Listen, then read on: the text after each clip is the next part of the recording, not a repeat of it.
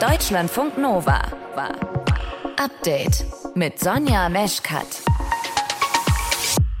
Trump will es am besten schnell, und zwar seine Kandidatur bekannt geben. Teile der Republikaner wollen genau das nicht. Im Gegenteil, sie möchten ihn eigentlich jetzt möglichst schnell loswerden nach den Zwischenwahlen. Hallo zum frischen Update-Podcast am 11. November, in dem es unter anderem darum gehen wird, wie die Republikaner jetzt mit Trump umgehen. Er scheint auf jeden Fall fest entschlossen zu sein, möglichst schnell bekannt zu geben, dass er es nochmal machen will. Die meisten Strategen auch innerhalb der Republikanischen Partei würden ihm jetzt eher dazu raten, zu warten auf den Ausgang jetzt der Stichwahl bei den Senatswahlen in Georgia, die mhm. am 6. Dezember stattfinden werden. Auf der anderen Seite ist Donald Trump eben Donald Trump sagt die USA-Expertin Britta Waldschmidt-Nelson. Und sie sagt auch, naja, Trump ist eben Trump, ne? Und er wird sich da wahrscheinlich nicht beirren lassen. Außerdem sprechen wir über eine Nachricht, die vielleicht auch schon auf eurem Handy gelandet ist eine wichtige Nachricht zum bundesweiten Warntag. Es gibt ein neues System, Cell Broadcasting, für den Katastrophenschutz. Und da gucken wir gleich mal, wie das funktioniert, ob wir da was ändern müssen im Handy. Christian Schmidt, unser Nova-Reporter, hat hardcore recherchiert in diesem Thema und die Details dazu bekommt ihr dann gleich. Ihr hört zu, das ist schön. Deutschlandfunk Nova. Seine Idee, die Republikaner gewinnen die Midterms, am besten überwältigend. Und das liefert ihm dann genug gute Gründe, um das eigene Standing zu festigen und um den Weg ins Weiße Haus erneut vorzubereiten. Jetzt ist es für Donald Trump bekanntermaßen anders gekommen und auch wenn die Ergebnisse von den Zwischenwahlen in den USA noch nicht zu 100 Prozent feststehen, man kann eben schon sagen, dass das jetzt kein großer Wurf gewesen ist für die Republikaner. Die Kritik an Trump wird größer. Die Partei diskutiert jetzt darüber, ob er nicht eher eine Belastung sei. Über den Druck bei den Republikanern und welche Strategie Trump da eigentlich im Sinn hat, darüber habe ich gesprochen mit der USA-Expertin Britta Waldschmidt-Nelson. Frau Waldschmidt-Nelson, die Republikaner haben bei den Wahlen jetzt nicht schlecht, aber auch nicht richtig gut abgeschnitten. Wie viel Trump steckt denn eigentlich in diesem Wahlergebnis? Also schon eine ganze Menge, denn gerade da, wo die Republikaner verloren haben, jetzt bei diesen Zwischenwahlen waren es fast immer die Kandidaten, die Donald Trump sehr stark vorher gefördert hatte und unterstützt hatte. Und diese Kandidaten waren ja auch Leute, die er wirklich sozusagen handgepickt hatte und die meistens sehr unerfahren waren, die aber äh, sehr radikal waren, ihm gegenüber total loyal und vor allem eben auch diese sogenannte zu den sogenannten Election Deniers zählten. Das heißt den Leuten, die auch die Lüge verbreiten, dass äh, Joe Biden widerrechtlich Präsident geworden wäre und Donald Trump die Wahl gestohlen hat. Und die Tatsache, dass viele dieser Kandidaten jetzt verloren haben, ist natürlich auch eine Quittung, dass die meisten Leute diese Strategie von Donald Trump jetzt nicht mehr mittragen wollten. Jetzt wird erwartet, dass Trump in der kommenden Woche seine Kandidatur bekannt geben wird. Würde es wirklich so kommen? Ist das aus seiner Sicht taktisch eine gute Idee? Also ich glaube, die meisten Strategen auch innerhalb der Republikanischen Partei würden ihm jetzt eher dazu raten, zu warten auf den Ausgang jetzt der Stichwahl bei den Senatswahlen in Georgia, mhm. die am 6. Dezember stattfinden werden. Denn wenn auch dort der von ihm ja sehr geförderte Kandidat und sehr umstrittene Kandidat Herschel Walker verlieren sollte, dann hat er meines Erachtens nach wirklich schlechte Karten noch. Auf der anderen Seite ist Donald Trump eben Donald Trump und er hat jetzt seine ganze Anhängerschaft schon so aufgepeitscht, dass er nächste Woche da das große Announcement machen will, dass es ihm eigentlich kaum noch möglich sein wird, ohne sein Gesicht zu verlieren, jetzt noch einen Rückzieher zu machen. Darum, ich ich weiß es nicht. Ich denke fast, er wird trotzdem seine Kandidatur verkünden nächste Woche. Warum wäre es denn so wichtig, dass er eben der Erste ist, der dann sagt, so ne, für die Republikaner, hallo hier, ich will's machen? Naja, es ist immer, man hat dann so ein bisschen das Momentum gepachtet, wobei andererseits ja auch Ron DeSantis, sein größter parteilicher Rivale mhm. jetzt, der ja gerade ein ganz hervorragendes Wahlergebnis eingefahren hat in Florida. Er hat ja den Staat mit über 20 Punkten Vorsprung gewonnen. Donald Trump hat damals bei seiner Wahl zum Präsidenten in Florida gerade mal vier Punkte eingespielt.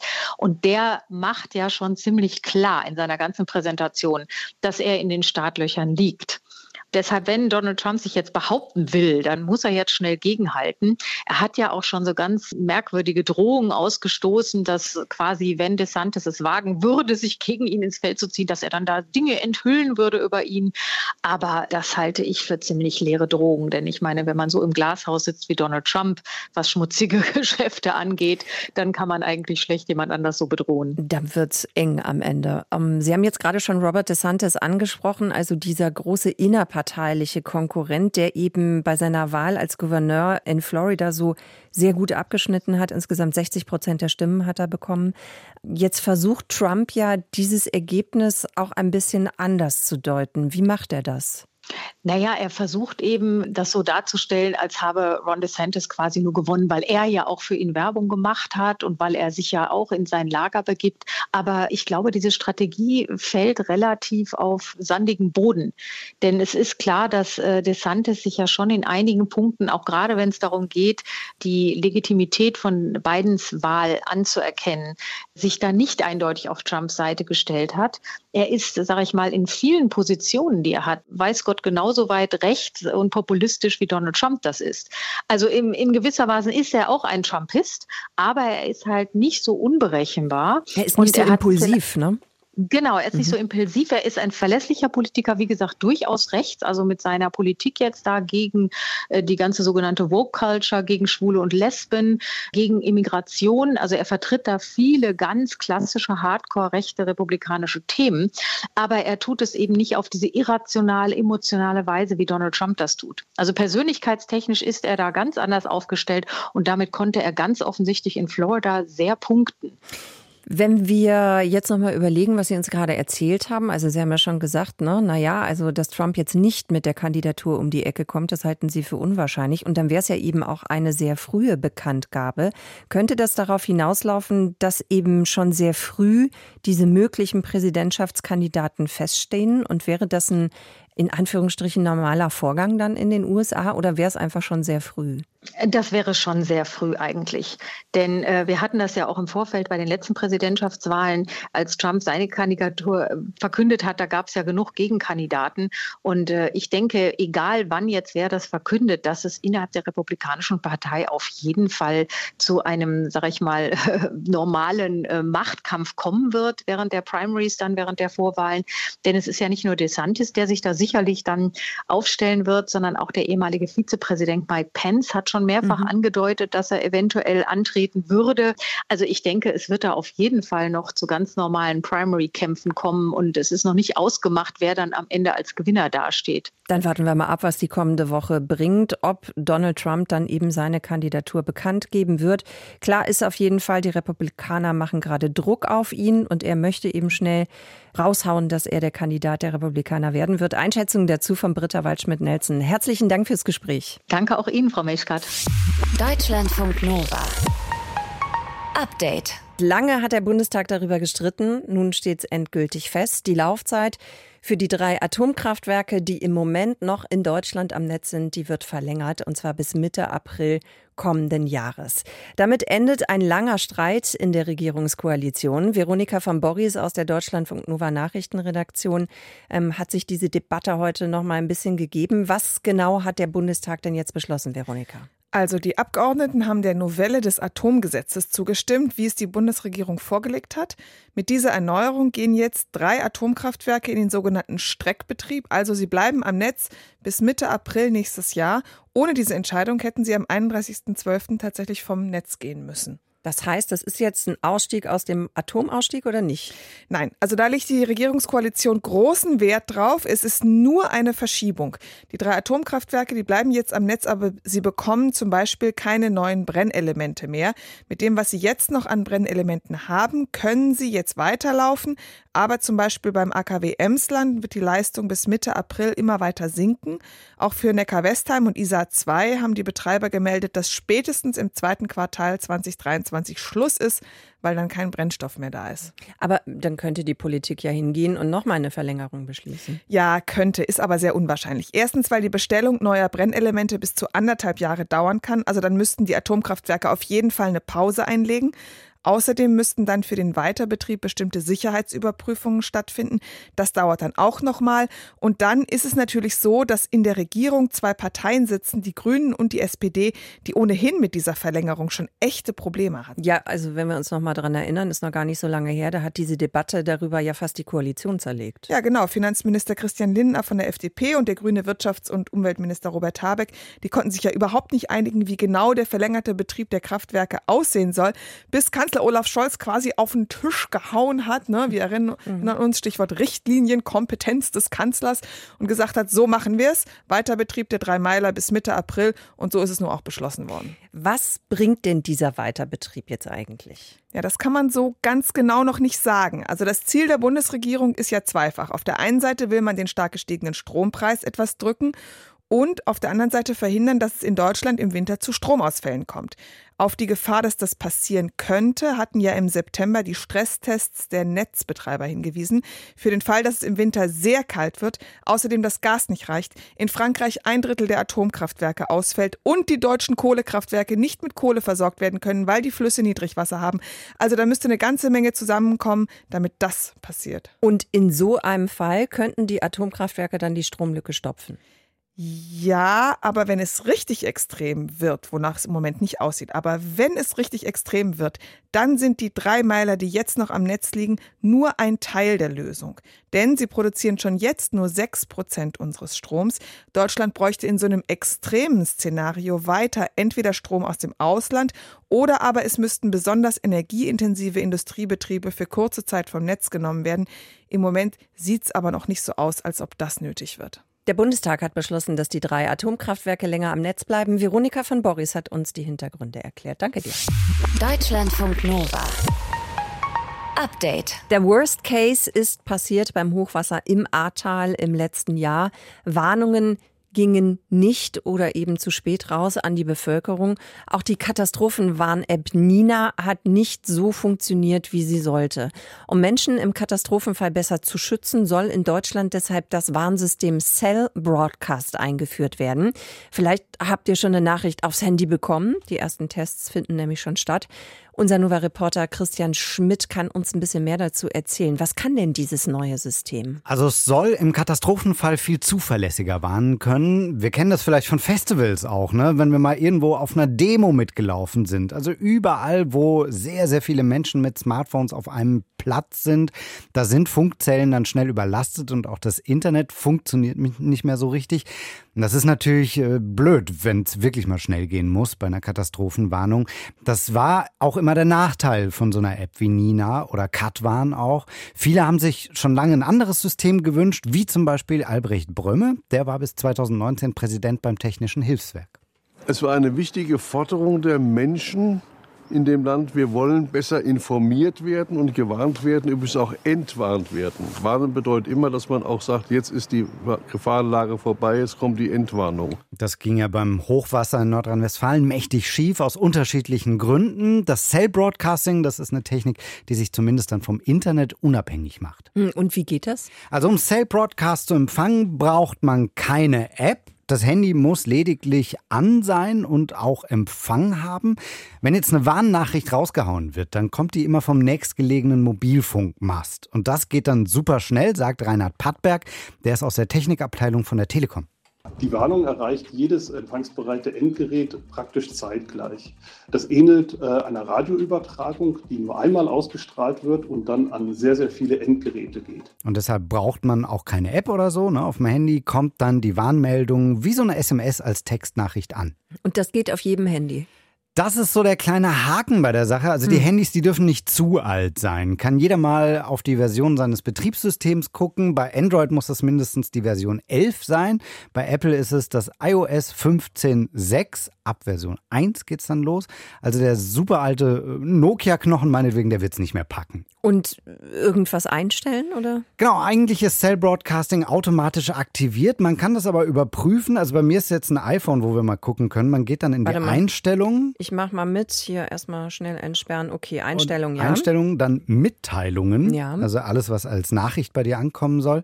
Und dann, das ist sehr, sehr weit. Guck mal, scroll mal ganz, ganz runter. Ja. weil du kannst ja dann für jede App was äh, eigenes ja. einstellen. Und ganz, ganz unten gibt es jetzt neuerdings, wenn es bei dir funktioniert, drei Einstellmöglichkeiten. Da gibt es extreme Gefahr, Gefahreninformationen und Testwarnungen. Genau, extreme Gefahr ist voreingestellt, dass es auf jeden Fall bei dir funktioniert. Gefahreninformationen auch. Bei manchen vielleicht, das könnt ihr zu Hause gucken, ist Testwarnungen deaktiviert. Aber wenn ihr da mitmachen wollt, auch beim Testtag jetzt am 8.12., mhm. könnt ihr das aktivieren und dann funktioniert es. Hoffentlich dann am 8.12. Und welche Warnungen kommen denn dann aufs Handy? Also geplant sind dieselben Meldungen wie über die Warn-App Nina oder Katwarn bei allen Katastrophenfällen wie Unwetter, Bränden, Unfällen oder alles, was man na, eigentlich nicht will. Ne? Am 8. Dezember ist dann nochmal dieser bundesweite Testwarntag. Da sollte dann jeder so ein Cell-Broadcast-Nachricht-Ding empfangen. Wenn nicht, stimmt was nicht. Könnt ihr nochmal gucken. Ab Februar 2023 soll es dann in den Regelbetrieb gehen. Katastrophenwarnungen sollen in Zukunft direkt als Kurzmeldung aufs Handy kommen, ohne App über das sogenannte Cell Broadcasting. Heute haben einige von euch vielleicht auch schon so eine Testnachricht geschickt bekommen. Ich habe tatsächlich schon eine bekommen und Christian Schmidt hatte die Infos für euch. Deutschlandfunk Nova. Update. Rüstungskonzerne, Ölkonzerne oder Tabakkonzerne also man kann jetzt nicht sagen, dass die so per se zu den Sympathieträgern der Gesellschaft gehören. Ne? Umso bemerkenswerter, dass aktuell viel in die Aktien dieser Konzerne investiert wird. Es ist sogar die Rede von einer Renaissance.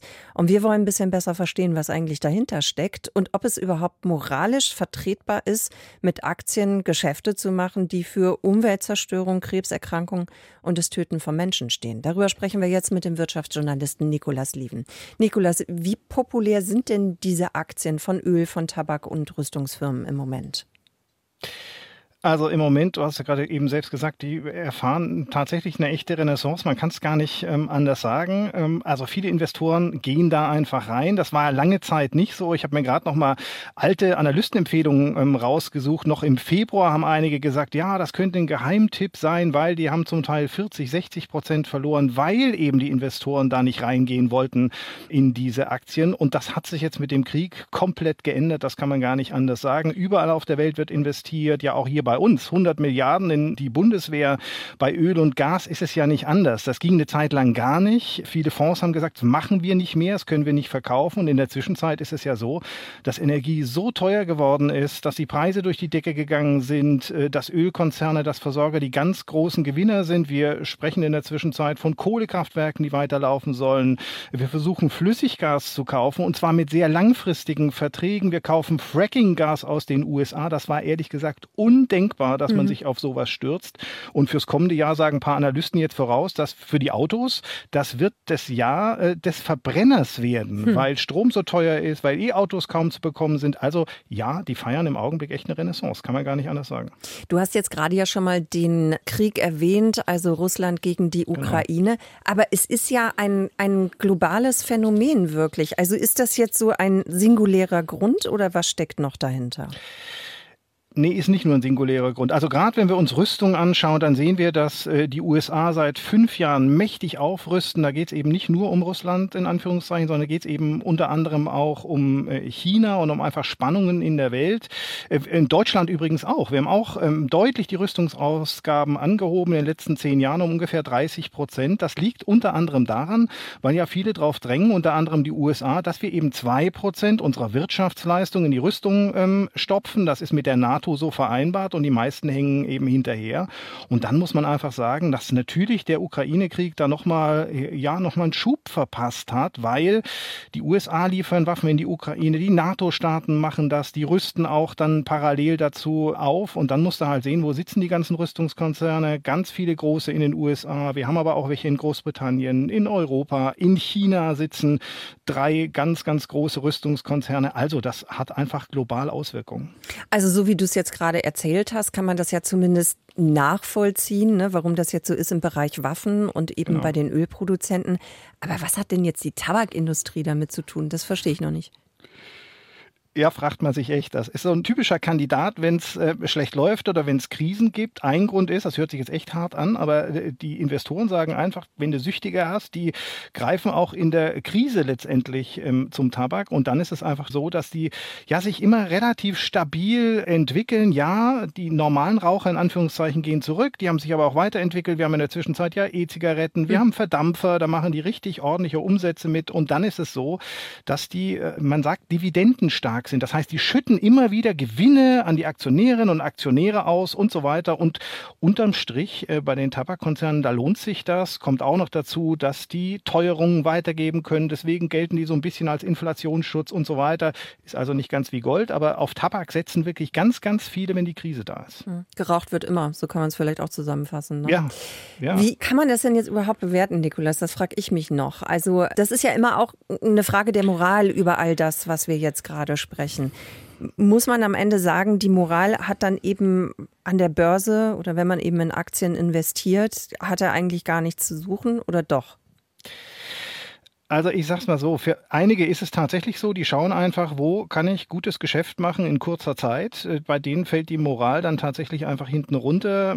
Ich kann nur sagen, es muss ehrlicherweise immer jeder für sich so ein bisschen selbst beantworten. Ich kann für alles ähm, Argumente für und wider ähm, finden. Die einen sagen, fossile Energieträger geht überhaupt nicht äh, mit Blick auf Klima und Umwelt. Die anderen würden jetzt sagen, naja, ohne geht's ja zurzeit nicht. Wir kriegen ja unsere Wohnungen ähm, gar nicht heiß. Die einen sagen, Rüstungskonzerne geht nicht, kann doch nicht nicht investieren in Krieg, absolutes No-Go. Die anderen würden sagen, ey, ohne Rüstungsgüter könnte sich die Ukraine jetzt nicht verteidigen. Also es gibt immer wieder für und wieder. Ich sage, jeder muss das für sich äh, entscheiden und ich würde eher sagen, darauf gucken. Also ich für mich gucke eher drauf, ähm, was ist nachhaltig, was ist grün, wo wird auf Menschenrechte geachtet. Man muss nicht auf jeder Welle mitschwimmen, das ist meine Meinung, aber wie gesagt, muss jeder ein bisschen für sich entscheiden. Warum gerade ordentlich in Aktien investiert wird von Tabaköl oder auch Waffenkonzernen. Nikolas Lieven hat es euch erklärt in Deutschlandfunk Nova.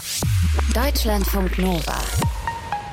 Update. Für alle Menschen, die nicht aus dem Rheinland kommen, erkläre ich das noch mal kurz. Heute magisches Datum im Rheinland, ne? es ist der 11.11. .11. Da geht hier der Karneval los. Äh, für alle, denen das egal ist und auch herzlich egal sein kann, ist einfach heute Freitag und damit Abfahrt ins Wochenende. Vielleicht ja auch mit Party. Nur am Freitag, ihr kennt das, ne? Boah, ey, die Woche ist zu Ende.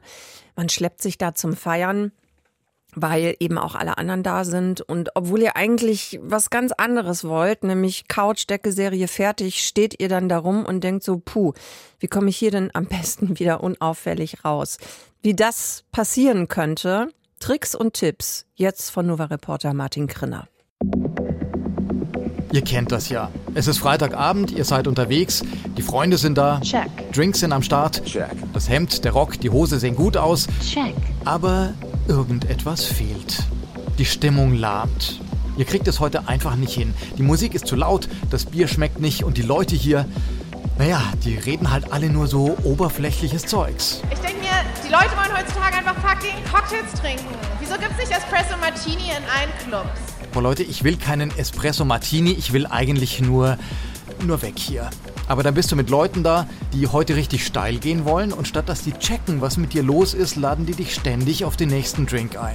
Oh Mann, warum können die nicht einfach mal alleine feiern? Also bei mir ist tatsächlich so, wenn ich zum Beispiel Freitagabends auf eine Party gehe, auf irgendein Fest oder so und ich stelle dann fest, ich werde hier nicht alt oder so. Ich würde tatsächlich sagen, hey du, ich äh, pack's, ich bin müde, ich habe einen Schädel, ich äh, gehe jetzt und so. Und ich würde mich da eigentlich auch nicht so aufhalten lassen. Tja, so viel Ehrlichkeit hätte ich eigentlich auch gerne mal. Ich kann mir vorstellen, dass das so ein bisschen brüsk rüberkommt, aber irgendwie geht da Eigenrettung für mich vor Fremdrettung. Respekt, absolut. Aber mir geht's da irgendwie anders. Ich stehe dann an der Bar, nuckle an meiner Bierflasche, bin erst müde, dann gelangweilt, schaue den Leuten zu, wie sie alle Spaß haben und beobachte, wie sich der Frust in mir langsam zum echten Ärger auswächst. Ja, ich muss einfach sagen, das ist nicht mein Vibe, ehrlich gesagt. Für mich fühlt sich alles sehr fake an. Aber die ganze Zeit bleibt dann das schlechte Gewissen da, dass ich doch bitteschön den anderen nicht den Spaß verderben darf. Und statt dann einfach zu sagen, was los ist, erfinde ich irgendwelche Ausreden. Also ich würde nicht sagen, es ist langweilig, aber ich würde wahrscheinlich sagen, dass ich müde bin oder am nächsten Tag früh aufstehen muss. Solche Sachen. Manchmal zieht das. Aber wenn ich mich in diesem Moment nicht total zusammennehme und nur ein bisschen Zweifel an meiner Entschlossenheit aufkommen lasse, dann gewinnen wieder meine Freunde. Mit ihrem Bier und ihrer Mucke und ihrer beschissenen guten Laune. Meistens finden Ausreden ja statt, wenn man selber Verhaltensweisen ausführt oder ausgeführt hat, die vom sozialen Umfeld mehr oder weniger stark abgelehnt werden oder negativ bewertet werden. Sagt Roland Deutsch, Psychologe an der Uni Würzburg. Also eine Hauptfunktion besteht darin, negative Bewertungen abzuwenden. Und genau das ist ja dann auch mein Problem, dass ich eben Schiss davor habe, einfach ehrlich zu sein und meinen dringenden Wunsch zu gehen, ich weiß nicht, auch irgendwie auszustrahlen. Und nicht einfach nur zu sagen, huch, ich bin aber plötzlich so wahnsinnig müde, sondern die Leute auch spüren zu lassen. Nehmt's mir bitte nicht übel, aber die Party, der Club, die Kneipe, das ist gerade nicht meine Welt hier. Ich setze mich ehrlich gesagt lieber in eine kleine Eckbar und trinke mein entspanntes Bier, als überteuerte Cocktails zu saufen unter Menschen, die äh, alle ein großes Ego haben. Andere Leute können das irgendwie besser als ich. Das letzte Mal, wo ich auf so einem Party war, wo ich früher gegangen bin, das war so ein Dorffest, das Dorf meiner Eltern. Ich kannte die ganzen Bewohner da zum Teil, aber auch nicht so richtig. Und dann haben mich haben der ein oder andere Besoffene sich noch an mich rangehängt und so weiter. Ach, bleib doch noch. Aber ich bin dann echt, habe gesagt, nee, war total super, aber hier jetzt auf Wiedersehen. Das muss man dann auch mal machen. Auf der anderen Seite, Roland Deutsch meint, dass viele Ausreden auch ganz gerne geglaubt werden, zumindest unter Freunden. Der oder die andere hat ja irgendwie auch das Bedürfnis, mir zu glauben. Die Ausrede liegt meistens in der Grauzone. Man kann nicht genau sagen, ob es wirklich stimmt oder ob es falsch ist. Oft hat man den Verdacht, es ist falsch, aber vielleicht stimmt es ja doch. Und bei den Leuten, mit denen ich feiern gehe, da kann ich ja schon darauf hoffen, dass sie mir grundsätzlich irgendwie wohlgesonnen sind. Wir nennen das in der Psychologie einen Positivity Bias, also Positivitätsverzerrung. Und es zeigt sich, dass Menschen das hilft. Also, wichtiger als das Thema Wahrheit oder Ausrede ist beim Feiern immer noch die Freundschaft. Und nächsten Freitag, Leute, da sieht es vielleicht schon wieder ganz anders aus. Deutschlandfunk Nova. Update. Immer Montag bis Freitag auf deutschlandfunknova.de und überall, wo es Podcasts gibt. Deutschlandfunk Nova.